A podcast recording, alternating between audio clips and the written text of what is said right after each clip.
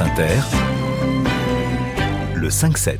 EDF pourrait être coupé en deux. L'État aimerait renationaliser la partie nucléaire. Pourquoi cette stratégie et quelles conséquences pour les clients du groupe? On en parle dans trois minutes. Mais d'abord, on va jouer avec Emmanuel Moreau. Bonjour. Bonjour Mathilde Munoz. Dans votre esprit d'initiative, ce matin, des Lego, le célèbre fabricant de jouets, va lancer des briques en braille. Et oui Mathilde, on connaît tous ces petites briques de toutes les couleurs qui permettent de jouer les maçons à la maison. La fondation Lego, répondant à la demande de plusieurs associations, dont une danoise et une brésilienne, a décidé d'utiliser ces petites briques ludiques pour permettre aux enfants malvoyants ou non-voyants d'apprendre l'alphabet braille. Anne Besson, directrice du marketing Lego France. Les briques sont des briques Lego avec les petits tenons qu'on va appeler alvéoles ou euh, picots et qui permettent de reproduire l'alphabet du braille. Donc chaque brique aura le nombre euh, et l'emplacement du picot exact qui recréera la lettre en braille. Alors par exemple, on a devant nous euh, plusieurs briques. Là, le, le V, euh, le V, c'est euh, quatre euh, tenons que nous verrons sur la brique qui sont disposés comme un L. Et au toucher, on permet à l'enfant de découvrir quelle est la lettre et de retenir la lettre. Et ça, c'est justement l'alphabet braille qui est reproduit sur la brique. Exactement. L'alphabet est reproduit sur la brique. Alors au total, il y a 250 briques différentes.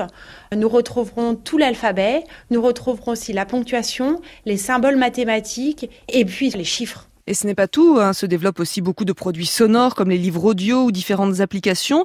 Euh, du coup, est-ce que les enfants apprennent toujours le braille? Eh bien non, Mathilde, c'est aussi ce qui a motivé la fondation à s'investir. Aux États-Unis, selon une étude de la National Federation of the Blind, seulement 10% des enfants malvoyants apprennent le braille, un chiffre qui passe en dessous des 5% au Royaume-Uni. Or, l'apprentissage de la lecture par les déficients visuels est synonyme de plus d'indépendance, d'un niveau d'études plus élevé, ce qui permet de trouver plus facilement un emploi.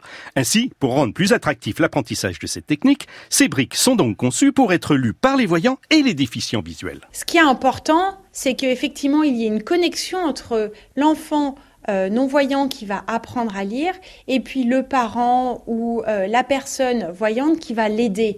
Ces lettres qui apparaissent effectivement, qui sont écrites euh, sur la brique, permettront à la personne voyante d'accompagner le non-voyant. Mais en même temps, ça reste des briques pour jouer.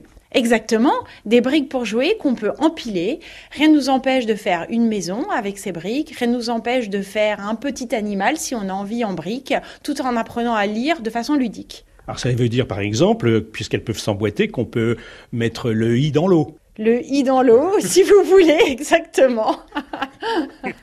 Ce kit de briques en braille est déjà en test, euh, Mathilde, au Danemark, en Norvège, en Angleterre et au Portugal. Il le sera en France au cours du troisième trimestre de cette année. Il ne sera pas vendu, mais offert aux associations concernées.